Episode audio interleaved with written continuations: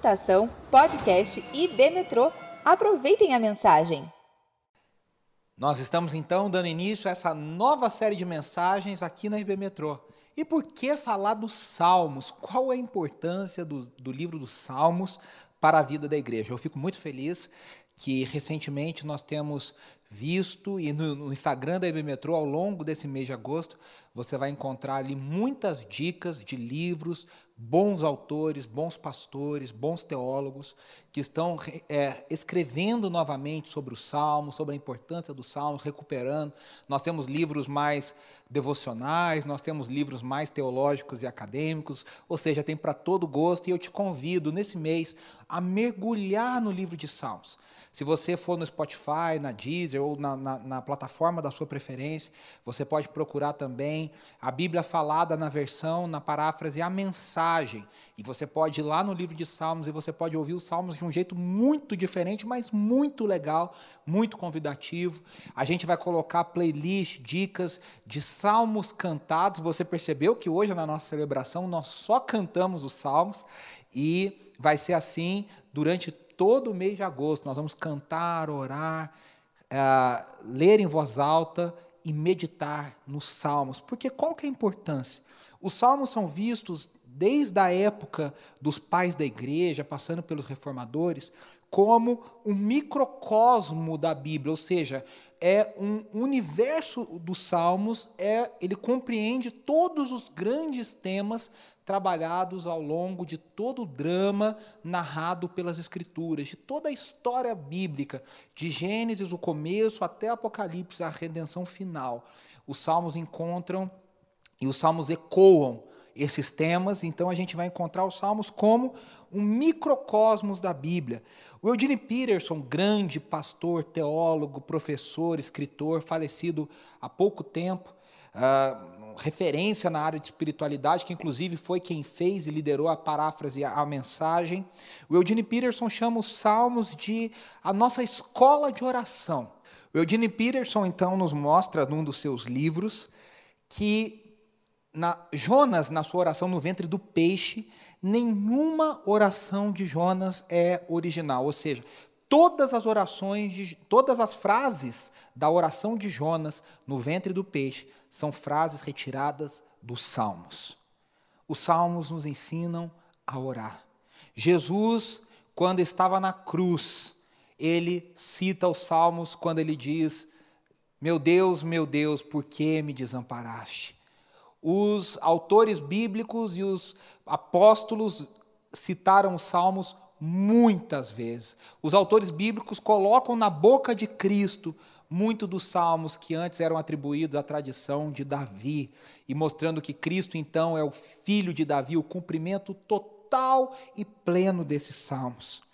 O grande escritor anglicano N.T. Wright diz que os salmos nos mostram, nos abrem a oportunidade, nos dão a chance de entrar no mundo de Deus. Os salmos nos dão uma janela para nos ensinar como Jesus orou. Tim Keller chama os salmos de os cânticos de Jesus, as canções de Jesus, o inário que Jesus conheceu. Eu e você, se somos mais velhos de igreja, a gente tem vários hinos que a gente cantou ao longo da nossa história. Alguns sabem pelo número do inário seja o cantor cristão, seja o inário evangélico, seja os salmos e hinos, seja a harpa cristã, seja o HCC, o inário para o culto cristão. O fato é que os salmos nos ensinam como orar e foi foram os salmos que ensinaram Jesus a orar. Os salmos nos ensinam a orar como igreja, mais do que indivíduos, como igreja do Senhor Jesus Cristo, diria o doutor James Houston. Os salmos acabam com o divórcio entre o sentir e o pensar que muitas vezes impera na igreja brasileira e na igreja ocidental. Parece que eu tenho que escolher entre ser um crente racional ou ser um crente emotivo. Não, os salmos nos mostram que pensar e sentir da forma de Deus ah, é um modo de viver a vida cristã de forma plena e sentir e pensar devem caminhar de mãos dadas. Eu gostei muito de uma ilustração que eu li ah, num dos, dos materiais que eu estava estudando é de uma série que está sendo traduzida pelas edições Vida Nova no Brasil. Esse volume ainda não existe, que é Salmos para você, Psalms for You. E o autor diz: Imagine que você está sentado em uma gra grande sala de concerto. Imagine uma sala tipo uma sala São Paulo. No meio do palco, isso é de arrepiar, meus irmãos, está Jesus Cristo, o condutor e líder de louvor do povo de Deus. Atrás dele, olha, imagine isso. Está um grande coral, um imenso coral. E esse coral é formado pela sua igreja. Gente de todas as eras, de todas as raças, de todas as línguas, de todas as nações. E este coral canta os salmos como as canções de Jesus, lideradas por Jesus, arranjadas por Jesus, guiadas e ensinadas por Jesus. Por isso a gente vai meditar nos Salmos, por isso a gente vai refletir nos Salmos, por isso o meu incentivo, o incentivo da IB Metrô para você é que você deixe-se entrar. Como a Lúcia entrou naquele guarda-roupa e ela se encontrou em Nárnia. Que você possa, através dessas mensagens, através dessas leituras, através das canções, que você possa encontrar esse guarda-roupa narniano e você também possa entrar por ele e você se encontre no mundo de Deus, onde Aslan, o grande leão, é o rei e senhor, e aonde coisas diferentes acontecem. Vamos ver, assim como Nárnia, qual é o mundo de Deus que os salmos nos apresentam. E nós vamos começar com o Salmo 1. O tema da mensagem de hoje, o título da mensagem de hoje é A Verdadeira Felicidade.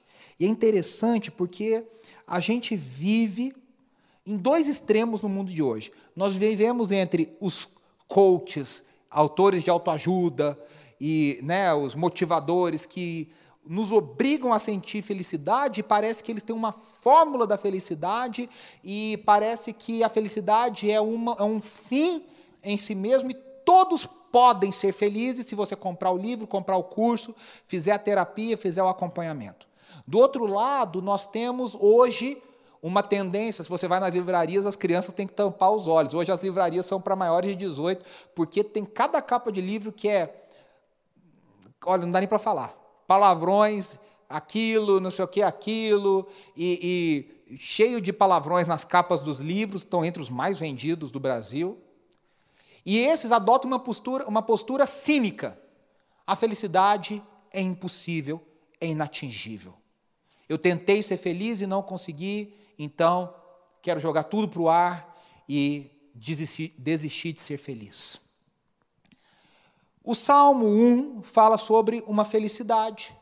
E ele fala sobre uma felicidade possível, mas uma felicidade possível seguindo um certo caminho, seguindo uma certa lógica.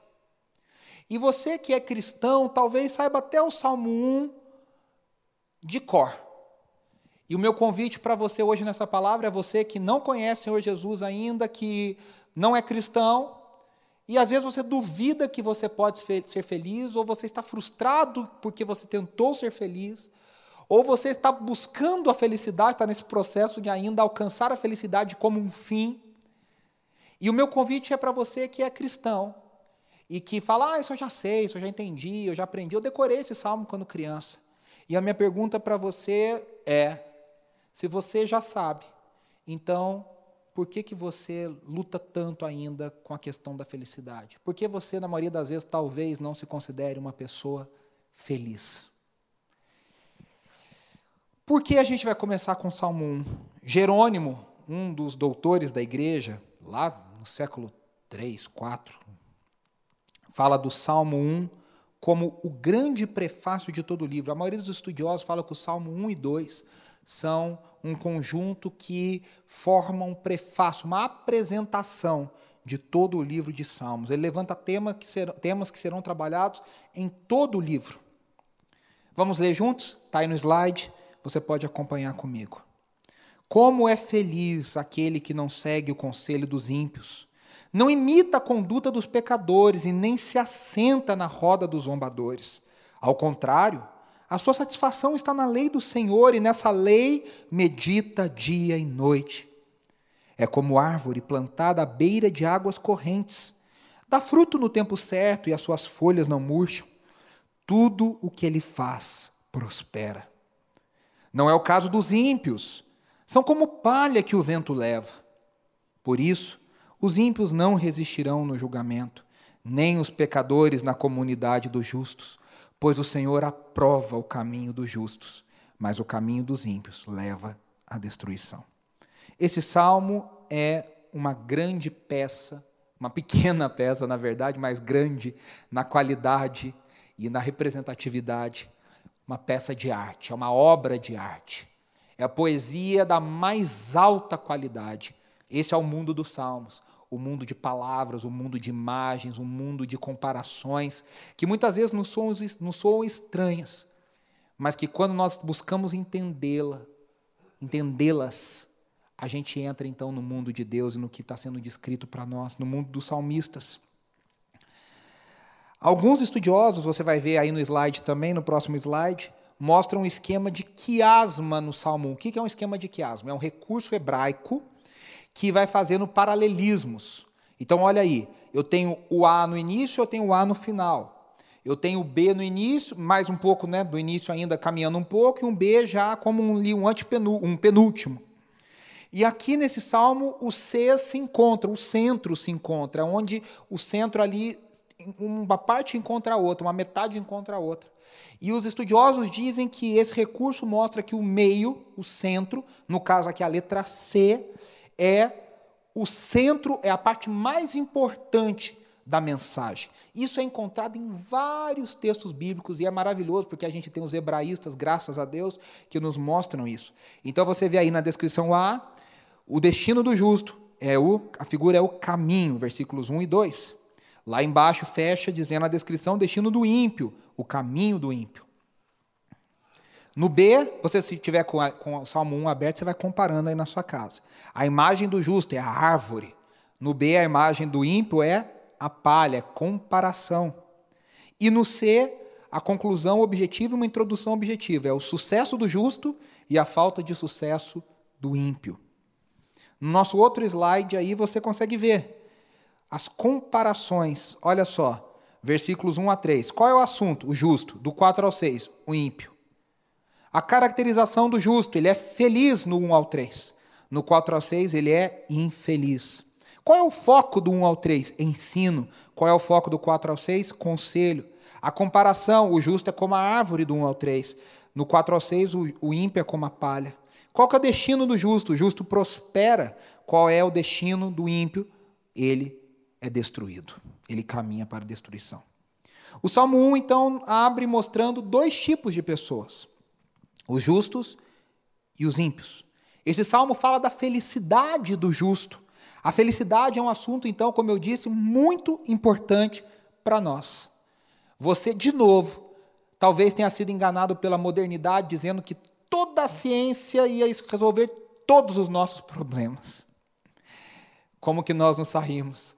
Quando lá no começo do século XX a ciência disse que ia resolver todos os problemas, veio a Primeira Guerra, veio a Segunda Guerra, veio a gripe espanhola, veio a Guerra Fria, veio tanta coisa. Hoje nós enfrentamos a pandemia do coronavírus. Será que a gente se saiu bem? A ciência conseguiu nos dar a felicidade tão prometida? Claro que não.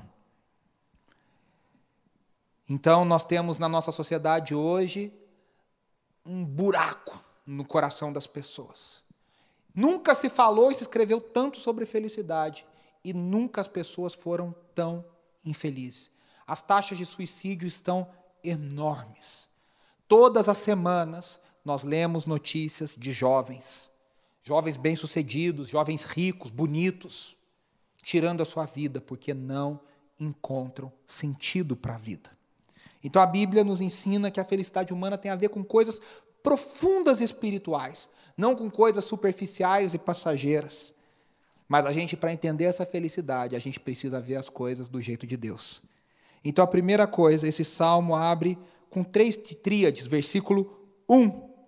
Ele fala de três tipos de ações. Siga aí comigo no slide. Seguir, são três verbos: seguir, imitar, assentar.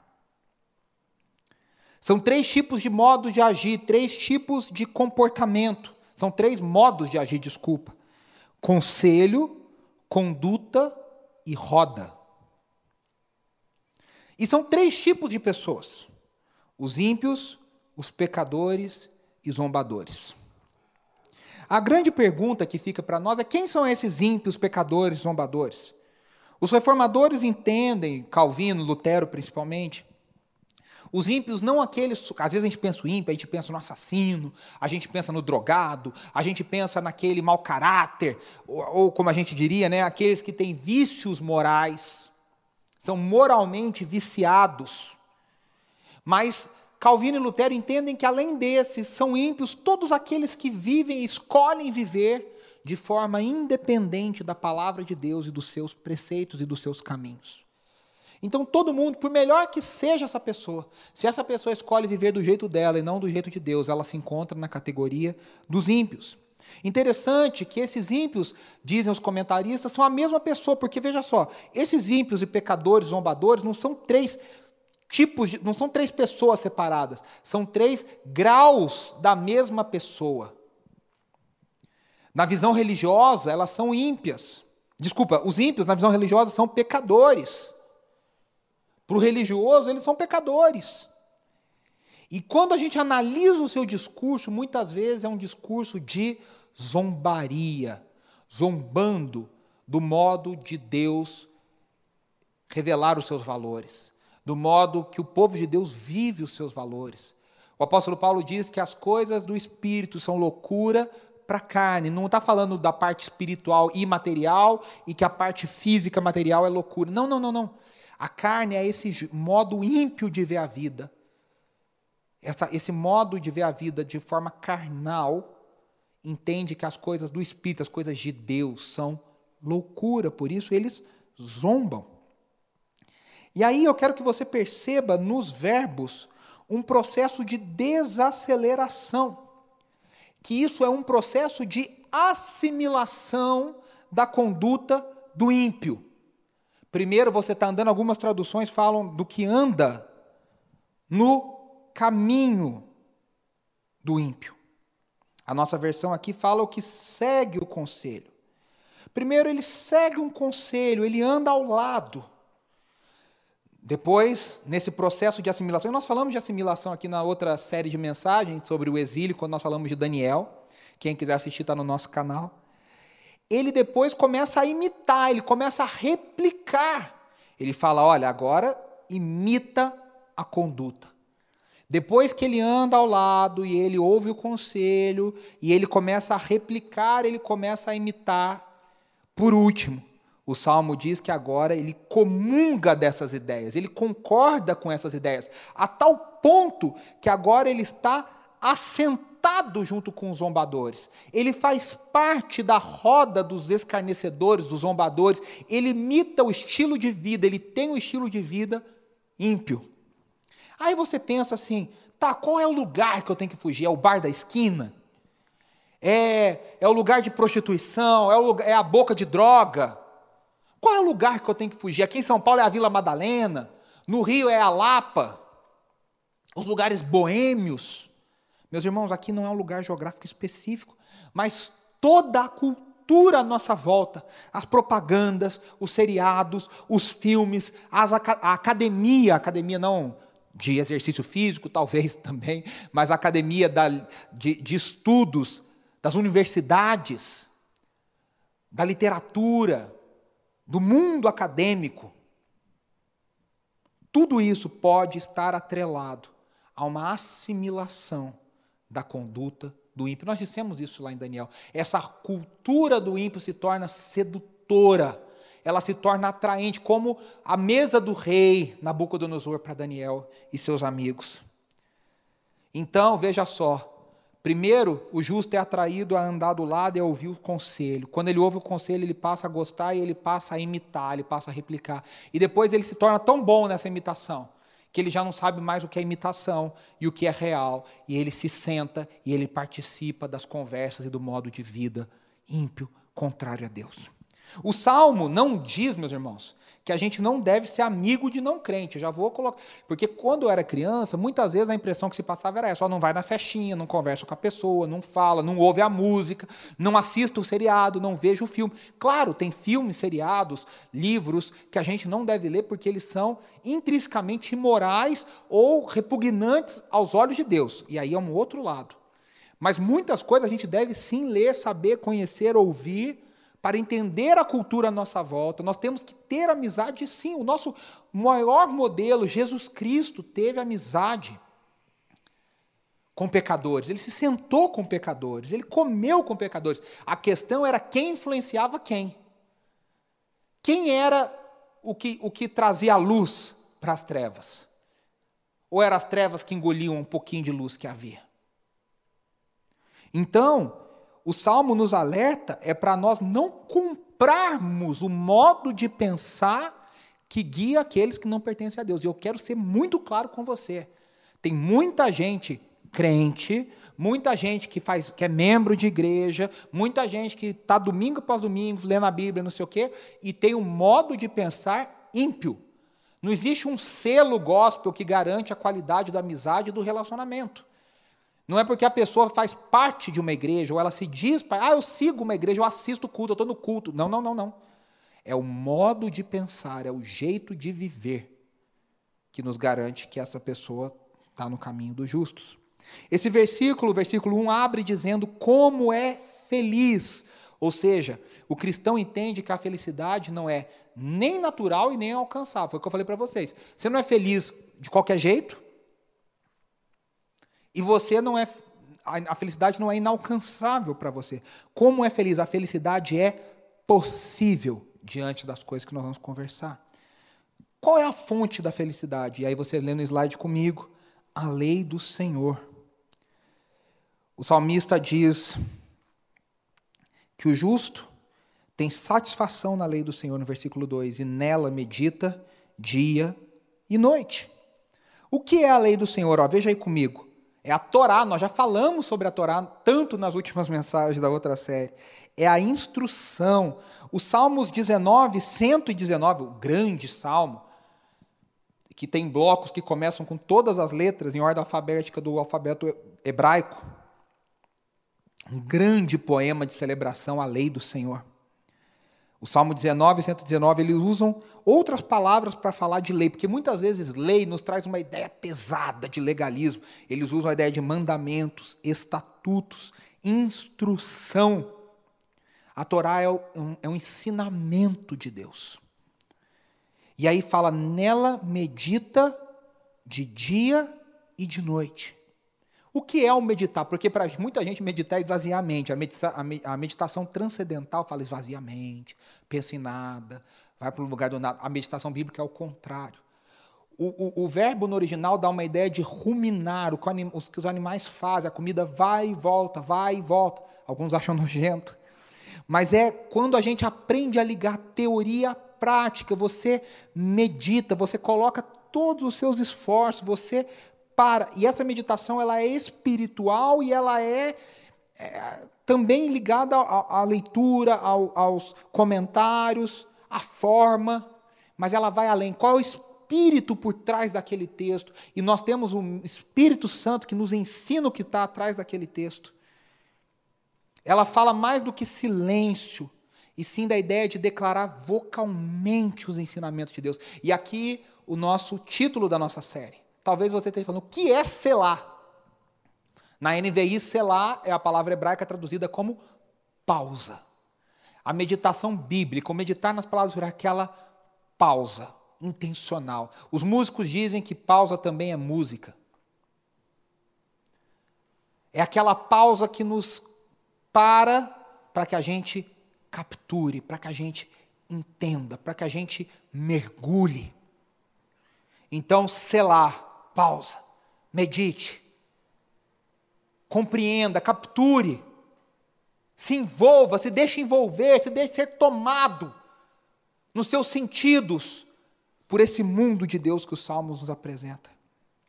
Alguém que faz com constância isso é transplantado de um mundo egocêntrico para um mundo centrado em Deus. Nós somos tirados do nosso egoísmo e nós somos colocados no mundo de Deus, e o mundo de Deus olha para os outros. Deus amou, Deus deu. Nós somos colocados nesse mundo. O Salmo 19 é o meu favorito. Ele diz: o primeiro, o versículo de 1 a 6 é de arrepiar, de lindo. Mas para o nosso propósito, nós vamos ler do 7 ao 11. Leia aí comigo no slide. A lei do Senhor é perfeita e revigora a alma. Você está cansado, você está abatido, a instrução do Senhor revigora a sua alma.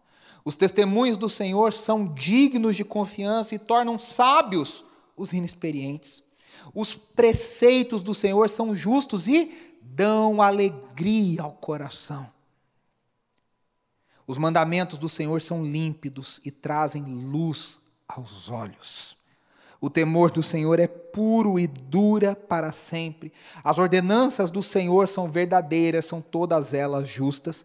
São mais desejáveis. Olha como essa pessoa deseja a lei do Senhor. O Salmo 1 está sendo comprovado no 19.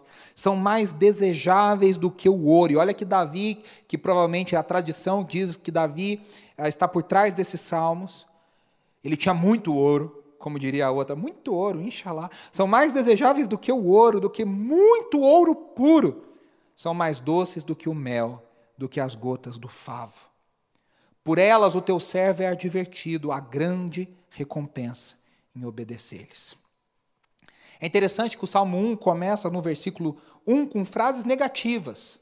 Você prestou atenção? Feliz é o homem que é marcado pelo que ele não faz, pelas pessoas com quem ele não convive e pelos lugares nas quais ele não vai.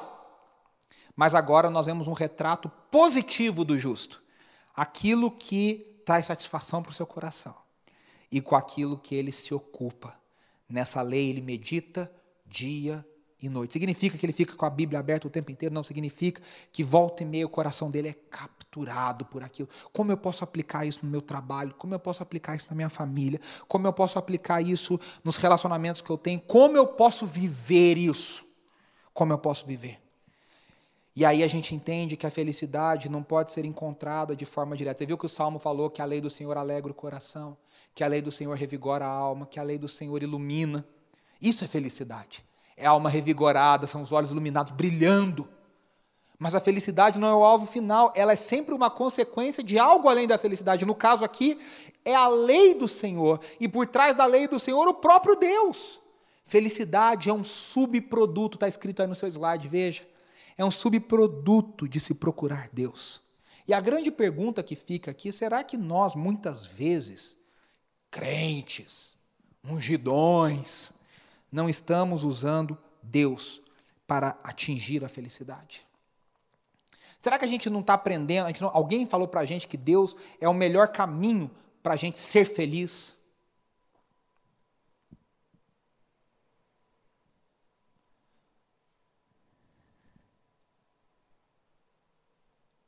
Já dizia o poeta Vinícius de Moraes na canção do Tom Jobim: Tristeza não tem fim, Felicidade, sim. A felicidade é como. Não... Eu não estou dizendo que a felicidade é essa visão triste de Vinícius de Moraes, cínica de, do poeta. Mas muitas vezes a gente procura e usa Deus para que Deus faça algo por nós. E o fim, na verdade, não é Deus. A gente não procura a glória de Deus, a gente procura a felicidade própria. Versículo 3, a árvore, a figura da árvore, como a gente viu, é a felicidade real, é o fundamento, é a felicidade bem fundamentada e não superficial. Veja, a árvore está sujeita a estações. Ela não está sempre carregando fruto. Os frutos têm hora certa e momento certo para acontecer. A árvore não está sempre verde, uma árvore saudável. Ela perde as suas folhas, dependendo do clima, se é mais temperado, mais tropical, mas ela perde as suas folhas. Hoje, andando aqui em São Paulo, eu vi várias árvores. Nós estamos em pleno inverno, sem folhas, no céu lindo de São Paulo, nesses dias de inverno. E aí o que acontece? Mas essa árvore do Salmo, no versículo 3, ela tem um segredo. Por isso ela é saudável. Porque o que acontece? A árvore, para ser saudável, mesmo passando por estações, ela tem um acesso secreto, ela tem raízes profundas e essas raízes atingem águas, alcançam águas profundas. Veja, a felicidade não tem a ver com o que acontece com você, mas com aquilo que você é. Muitas vezes você pode estar passando por uma estação sem tanto verde. Você pode estar passando por uma estação sem tantos frutos, mas você ainda tem as suas raízes fincadas. Talvez passando pelo que João da Cruz chama de noite escura da alma. Momentos difíceis, momentos de reflexão, momentos de dor, mas as suas raízes, se você é um justo no Senhor Jesus, você tem as suas raízes fincadas profundamente, você não se abala, porque a sua fé não depende das circunstâncias. O cristão não é alguém bacana, o cristão não é alguém religioso que fala e faz coisas legais. O cristão é alguém que foi plantado que foi colocado sobre algo maior do que ele mesmo, é alguém que encontrou um propósito para viver que é maior do que ele mesmo. E aí nós estamos falando do novo nascimento. Quando Deus troca o nosso coração, o Salmo não fala isso porque isso ainda não era verdade, mas é essa aplicação. Quando que as nossas raízes se aprofundam? Quando Deus faz a obra, a obra é dele, não é nossa. A obra é dele, não é nossa. Ele troca o nosso coração. E as raízes do Espírito Santo vão se aprofundando à medida que nós, aí sim, na santificação, nós já falamos isso nas últimas semanas, permitimos que Ele trabalhe em nós. E essas raízes vão se aprofundando, vão se aprofundando, vão se aprofundando. Isso não impede, eu vou falar de novo, de experimentar as dores e dificuldades da vida. Mas na hora mais difícil, é a hora que a árvore bota raiz para trabalhar, traz mais água, traz mais vida nas horas mais difíceis da sua vida. Eu vou falar isso por experiência própria, nos momentos mais difíceis da minha vida. Eu tenho 35 anos, caminhando para 36, como diria lá no Noviço Rebelde. Eu tenho 35, quase 36, quase eu estou exagerando, em janeiro do ano que vem. Mas eu já sofri muito na vida, eu já perdi pessoas muito queridas na minha vida, eu já vi gente do meu lado sofrendo muito. Eu já entendi qual é a da vida. E eu vou dizer para você, nos momentos mais difíceis da minha vida, foi aonde eu mais precisei depender de Deus. Não estou sendo hipócrita, não estou sendo. Foi a hora que eu me vi diante de Deus e eu falei: Senhor, eu só tenho o Senhor. Se não for o Senhor, eu vou ficar louco. Eu vou desistir. A figura da árvore fala de crescimento, um crescimento orgânico, um crescimento saudável. Esse é o alvo de todo cristão. Não importa se você tem um dia, 80 anos de vida cristã, nós temos que continuar crescendo até o dia que o Senhor Jesus nos chamar. O apóstolo Paulo diz que a luz do justo ela vai brilhando, brilhando, brilhando cada dia mais, até se tornar dia perfeito. De acordo com aquele desenho do quiasma que eu mostrei no slide para vocês, o centro do salmo é tudo que o justo faz prospera. E aí você fala, é isso que eu quero, eu quero essa prosperidade, eu quero ser rico, eu quero ser poderoso, eu quero influenciar pessoas. Mas não é isso aqui que o Salmo está dizendo. Por que, que tudo que o justo faz prospera?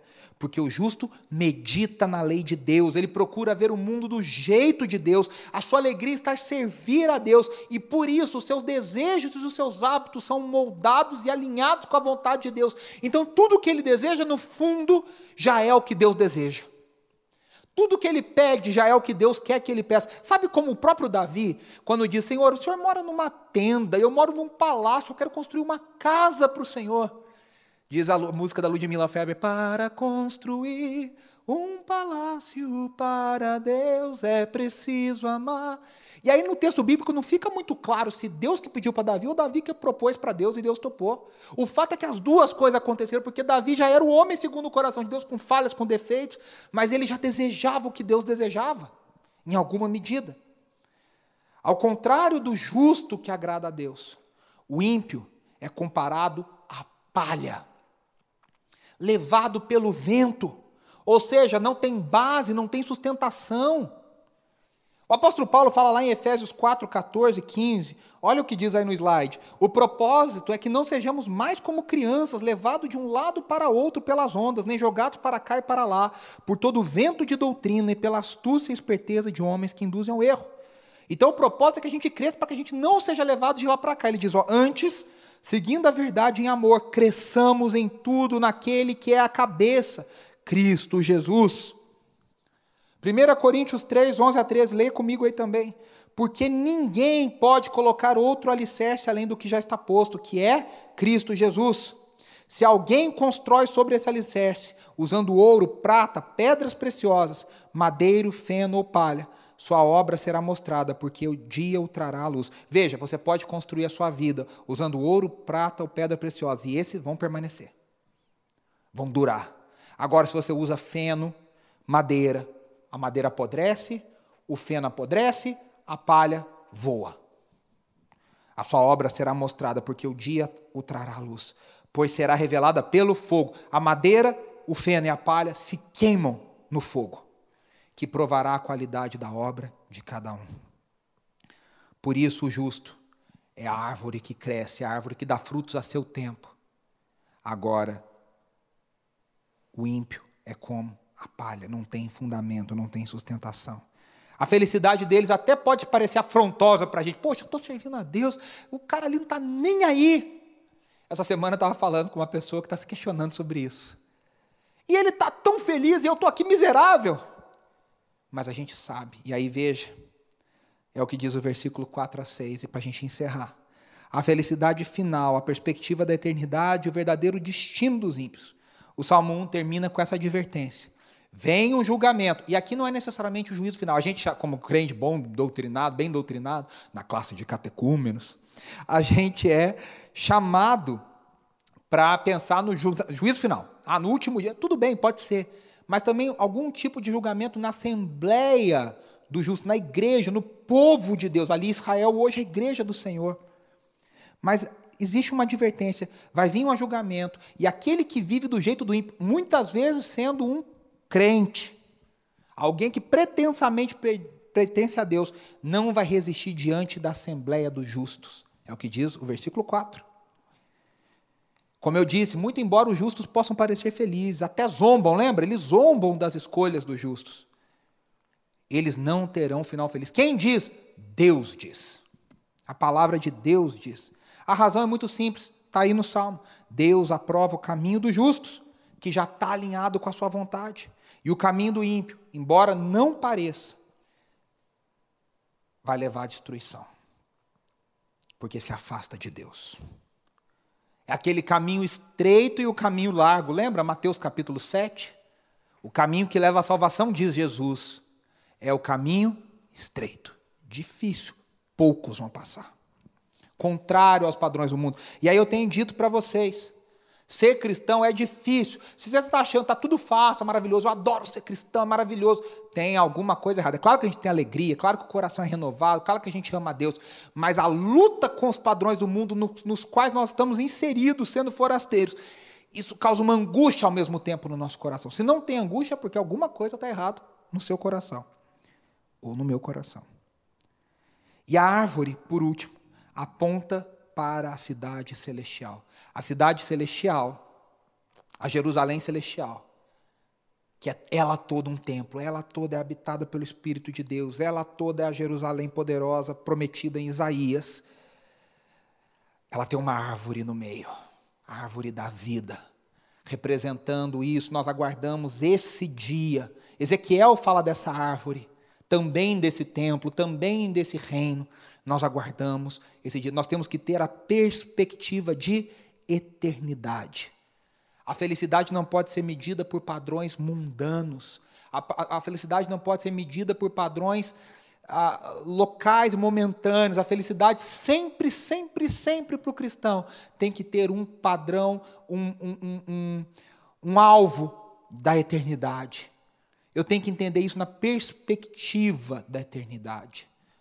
E aí sim nós vamos entender o que o Salmo diz. Para a gente fechar aqui, eu quero que você pense nisso. Talvez você fale, ah, será que eu sou justo? E aí isso traz uma postura legalista. O justo, em última instância, é Cristo Jesus. Ele é o único justo. A palavra diz várias vezes: não há um justo sequer. O único justo foi Jesus Cristo. E ele cumpriu a exigência da lei, morrendo em nosso lugar, para que eu e você tivéssemos agora a lei escrita no nosso coração através do novo nascimento. Se você não conhece a Jesus e não nasceu de novo, meus irmãos, é, é, meu querido, é isso que acontece no novo nascimento. A lei que antes era contrária, a lei que antes mostrava os nossos erros, a lei que antes só estava ali para provar que a gente não conseguiria. Agora, Cristo Jesus consegue por nós, e nos seus méritos, agora nós temos justificação. E essa lei agora é escrita no nosso coração, dentro de nós. Os nossos amores são trocados, os nossos valores são trocados. É o Espírito Santo que nos torna justos pelo poder, pelo seu poder. E não você querer, ah, eu quero muito, eu estou tentando, tentando, tentando. A vida cristã não é sobre tentar. A vida cristã é sobre se render a Deus e deixar que o Espírito Santo faça a obra dele na nossa vida e no nosso coração. Com o poder do Espírito, então, nós buscamos cada vez mais ser justos, esse justo sobre o qual o Salmo 1 fala.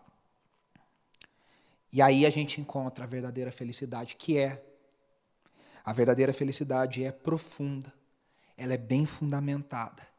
E ela se encontra em servir a Deus e deve ser entendida nessa perspectiva de eternidade. Toda vez que você estiver sofrendo, toda vez que você estiver com raiva, toda vez que você estiver desgostoso, que você estiver amargurado, coloque isso na perspectiva da eternidade. O que é isso diante da eternidade? O que é isso diante do que Jesus Cristo fez por mim? O que é isso diante do que Deus me promete e vai cumprir? O que é isso na eternidade?